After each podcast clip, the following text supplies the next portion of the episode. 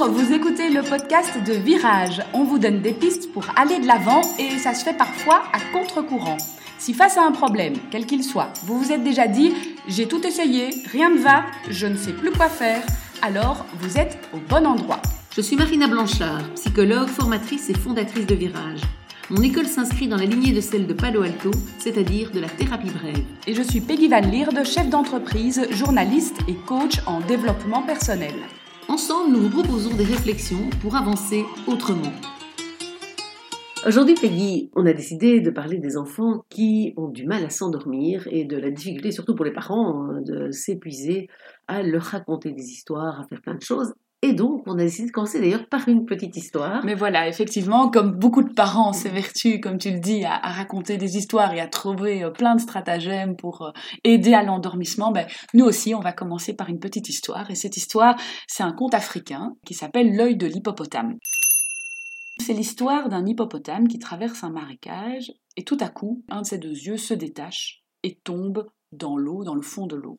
L'hippopotame est évidemment affolé et il commence à chercher de tous côtés. Il tourne dans tous les sens. Il regarde à gauche, il regarde à droite, il fouille, il agite ses pattes, il met son museau dans l'eau pour essayer de retrouver cet œil, évidemment, qu'il euh, veut absolument retrouver. Il en a besoin, bien entendu.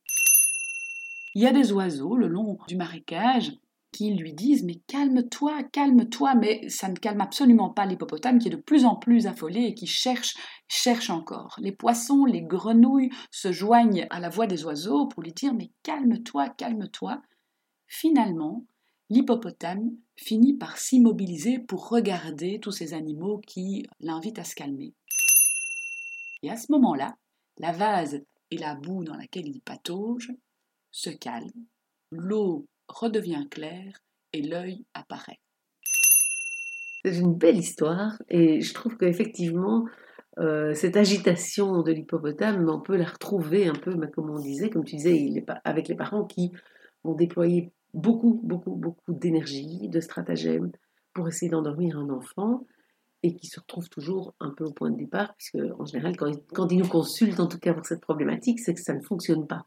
C'est-à-dire que, bien évidemment, lire une histoire à un enfant, lui apporter un petit verre d'eau, lui faire un, dernier, bisou, ça peut très bien marcher, ça peut être des chouettes rituels euh, de sommeil.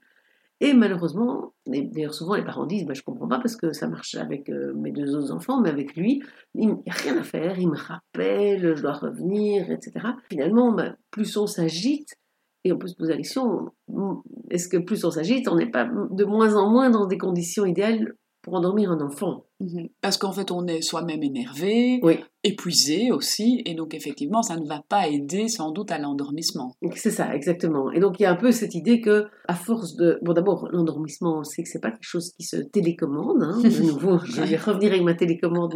c'est vrai que c'est une image que je prends souvent. Ben, S'il y en avait, ce serait magique la télécommande à endormir nos enfants. ça n'existe pas. Et donc le sommeil est quelque chose qui vient normalement naturellement. Vouloir le faire venir, quelque part, c'est un peu remuer euh, la vase, etc. Et peut-être même créer l'inverse de ce qu'on souhaite, c'est-à-dire créer plus de remous voilà. Euh, et, moins de visibilité. Voilà, voilà, voilà, voilà, voilà, c'est ça, moins de calme qui permet en fait de, laisser émerger la solution finalement qui serait le sommeil. Et donc, je pense que c'est important pour les parents euh, qui nous écoutent et qui sont dans cette situation-là, de pouvoir se dire ben, comment est-ce que pour l'instant je m'active finalement pour essayer d'aider mon enfant à s'endormir, pour essayer de l'aider à retrouver du calme, pour essayer de le mettre dans les meilleures conditions, et de se poser la question, mais d'abord, est-ce que ça marche ou est-ce que ça ne marche pas? Et comme on l'a déjà dit plusieurs fois, nous, on est toujours partisans de se dire, ben, ce qui ne marche pas, ça ne sert à rien de le continuer. Parce que ce qui est souvent mis en œuvre, c'est effectivement tous des stratagèmes pour l'endormissement. On va faire un dernier câlin, on va relire une histoire, on va regarder sous le lit s'il n'y a pas un fantôme, on va rassurer, euh, on va refaire un câlin, on va faire un petit massage. Mais finalement, le message que l'on envoie systématiquement à son enfant, c'est tu dois dormir. C'est ça. Peu importe le stratagème, on lui dit dors maintenant. Oui, c'est ça, exactement, exactement. Et donc, effectivement, on va jusque voir des parents, enfin moi ça m'est déjà arrivé plusieurs fois dans ma pratique, qui donc du coup finissent par rester près de leur enfant, soit le, temps de l'endormissement, soit le temps de la, enfin, la nuit complète. Hein. Donc, il y a des parents qui ne dorment plus en couple, par exemple, et qui ont. J'ai même eu euh, un, couple qui avait mis le, lit double dans la chambre de l'enfant, qui avait mis un lit simple pour le papa dans, dans, la chambre des parents, pour que la maman puisse être avec l'enfant, puisqu'il avait tellement peur qu'il voulait pas. Que... Et donc, c'est vrai que toutes ces choses qui sont mises en place, malheureusement, et qui vont dans un sens tout à fait euh, logique, c'est de se dire, bah, si je rassure mon enfant, il va s'endormir, vont dans le sens, comme tu le dis très bien, de tu dois dormir. Et malheureusement, plus on lui dit tu dois dormir, moins on obtient le résultat escompté, mhm. parce que quelque part, en même temps qu'on lui dit tu dois dormir, on lui dit aussi, si tu ne dors pas, je suis près de toi. Si tu ne dors pas, tu ressens un massage. Si tu ne dors pas, maman passe la nuit avec toi. Quelque part, on peut se poser la question, pourquoi l'enfant s'endormirait-il? Mhm. Quel serait son il a Tous les avantages, effectivement, à ne pas dormir pour garder ses parents près de lui. Mais oui, on sait, euh, enfin ça, je me rappelle l'avoir étudié euh, dans mes cours de psycho dans le développement de l'enfant, que jusque 4 mois, en fait, ils ne font pas le lien de causalité. Donc jusque 4 mois, si, si un enfant pleure, c'est qu'il y a une raison qui n'est pas plus physique. Voilà, c'est qu'il y a quelque chose, euh, il y a une bonne raison. Il ne se dit pas je pleure comme ça maman vient. Mais à partir de 5 mois, donc c'est quand même tout petit Très petit. hein. oui, oui, Mais après 6 mois, on peut se dire qu'ils font ce lien de causalité. Et donc ça veut dire que plus on réagit, plus on leur apprend à nous, nous mettre dans des situations euh, d'inconfort, nous, parce que comme ça, les parents sont là, euh, réagissent, viennent remettre la tute, viennent raconter l'histoire, etc. Et donc, je pense que ça, c'est vraiment important, c'est que en fait, en voulant passer à notre enfant le message dors, calme-toi, on, est bien, t'es bien à la maison, on lui envoie en même temps le message tu as intérêt à faire des crises parce que comme ça, tu en reçois plus de maman, de papa ou des deux. Mhm.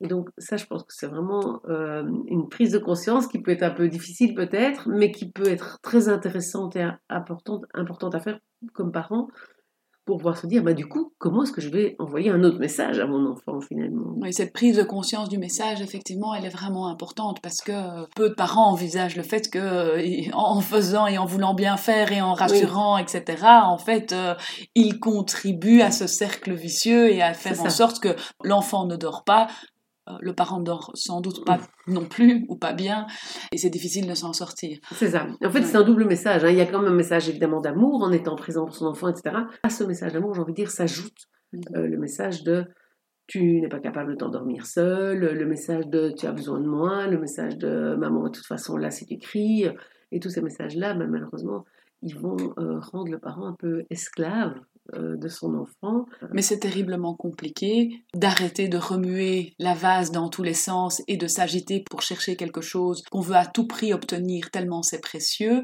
Hein, ici, on parle alors du sommeil. Mhm. On veut à tout prix mhm. obtenir le mhm. sommeil pour son enfant, tellement c'est précieux. On connaît les bienfaits, on veut qu'il dorme, etc.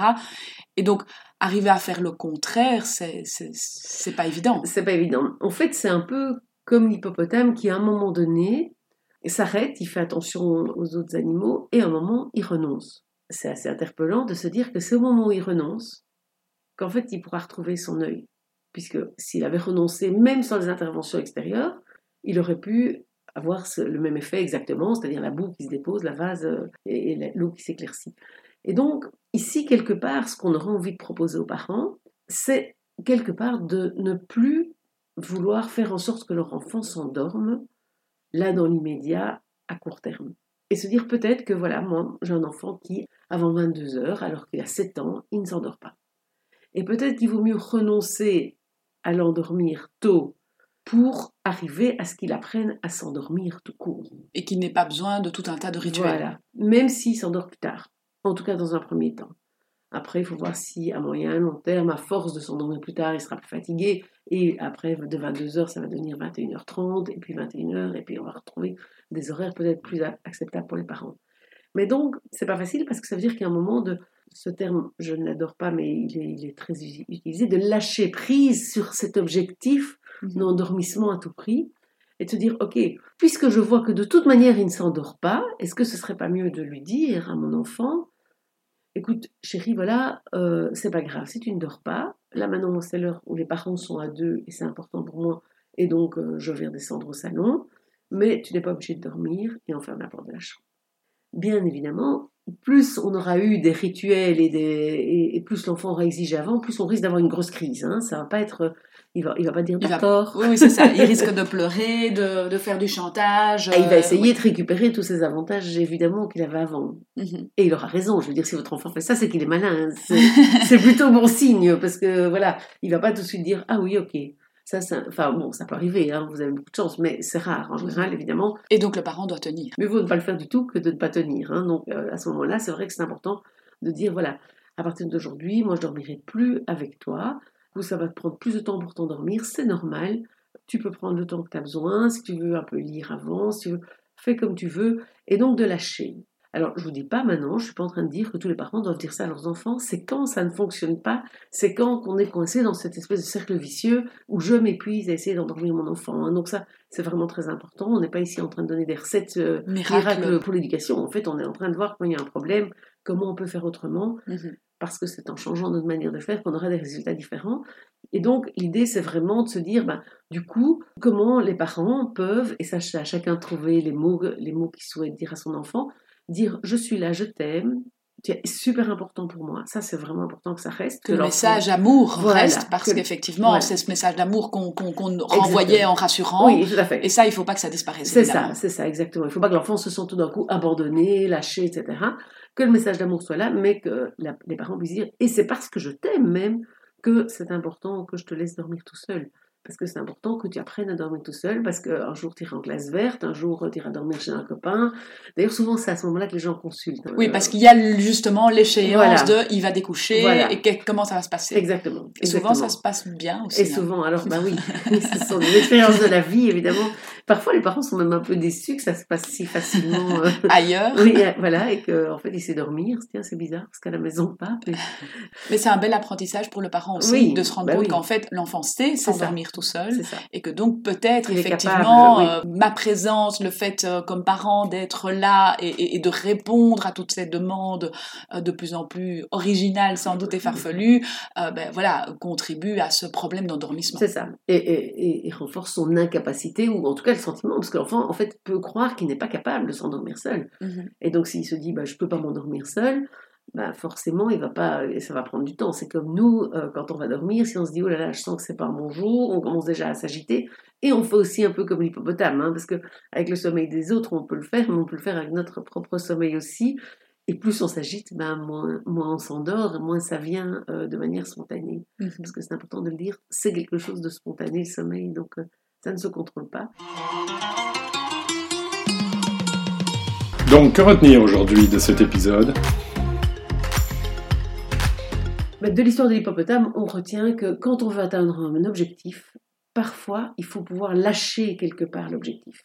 Alors c'est un peu étonnant, évidemment, c'est pas, ça va pas dans le sens classique de, notre manière de penser.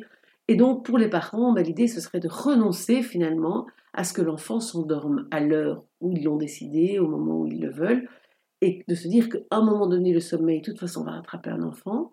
Et donc se dire, voilà, tu as le droit de pas dormir, de vraiment pouvoir tenir bon sur cette posture-là, tout en disant son amour à son enfant, mais c'est en tenant bon que ça va être difficile la première nuit, ça va être difficile peut-être la deuxième nuit, et progressivement, l'enfant va trouver son rythme à lui. C'est pas pour ça qu'il va s'endormir tout de suite. Ça, c'est important de retenir aussi. Il n'y a pas de recette miracle, mais en tout cas, on peut essayer de faire les choses autrement et de renvoyer un autre message.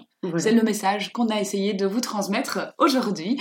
Euh, un autre message la semaine prochaine. Merci Peggy.